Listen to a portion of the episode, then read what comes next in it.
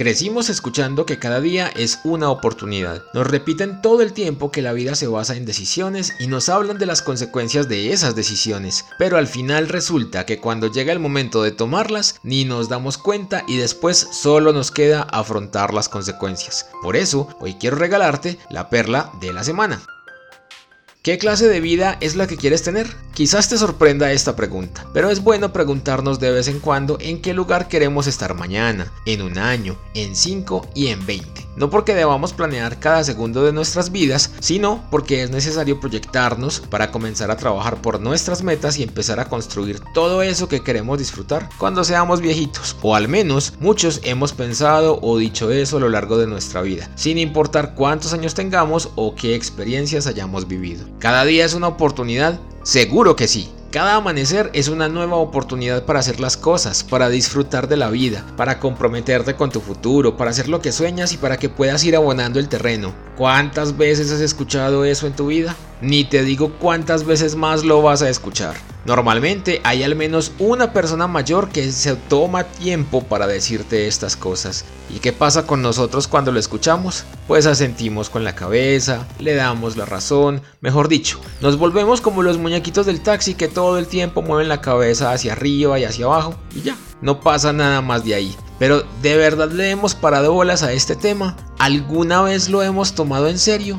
Los más mayorcitos, los que están en mi rango de edad, los de mi generación y de ahí para arriba, probablemente digan que sí, que fue necesario, pero que les hubiera gustado escuchar y aceptar esas mismas palabras hace mucho tiempo, porque entonces hubiéramos podido aprovechar cada oportunidad y estructurar mejor nuestros pasos y nuestras decisiones. Para los que están más jóvenes va este mensaje, es hora de pensarlo con un poco más de calma, no como la cantaleta de siempre, sino como la oportunidad que te está dando la vida para comenzar a orientar lo que será la vida después de la adolescencia, después del colegio y de ahí en adelante. Yo no sé ustedes, si les pasa como a mí me pasó, yo no le daba nada importancia, no creía que fuera necesario y llegó el momento en donde tuve que aceptar las decisiones que otras personas tomaron por mí. Eso no fue tan divertido. Eso sí, es muy importante entender que todo en la vida tiene un propósito y que no estamos solos en este camino. Dios ha preparado todo para que cuando tomemos la decisión esté ya todo listo y podamos caminar por el camino correcto. Pero ¿cuál es ese camino y cómo llegamos hasta él? Simple. En la Biblia, en Santiago capítulo 1, verso 5, dice, Si a alguno de ustedes le falta sabiduría, pídasela a Dios y Él se la dará. Dios es generoso y nos da todo con agrado. Es muy sencillo tomar decisiones en nuestras fuerzas, porque creemos tener una perspectiva muy fresca y diferente de la vida, y sobre todo nos sentimos en total control, dueños del presente y del futuro, y eso está bien. Porque tener la seguridad de saber qué es lo que queremos, cómo lo vamos a lograr y cuánto nos va a costar es el primer paso para alcanzar esa meta. Pero al menos en nuestra cultura colombiana no estamos preparados para sentir ese empoderamiento y tener la capacidad de decisión. Por eso Dios siempre está a la expectativa de nuestras preguntas, de nuestras dudas, de nuestras consultas, de nuestras oraciones, para que con su inmenso amor nos muestre el camino correcto. También es muy frecuente que sintamos que estamos rodeados de las personas perfectas, las que nos van a ayudar a llegar donde queremos y que todo está bien. Pero quiero que te tomes otro minuto para pensar en esto. En el libro de Proverbios capítulo 13, verso 20, dice algo muy sabio para nuestras vidas. Ojalá este mensaje lo guardes para ti.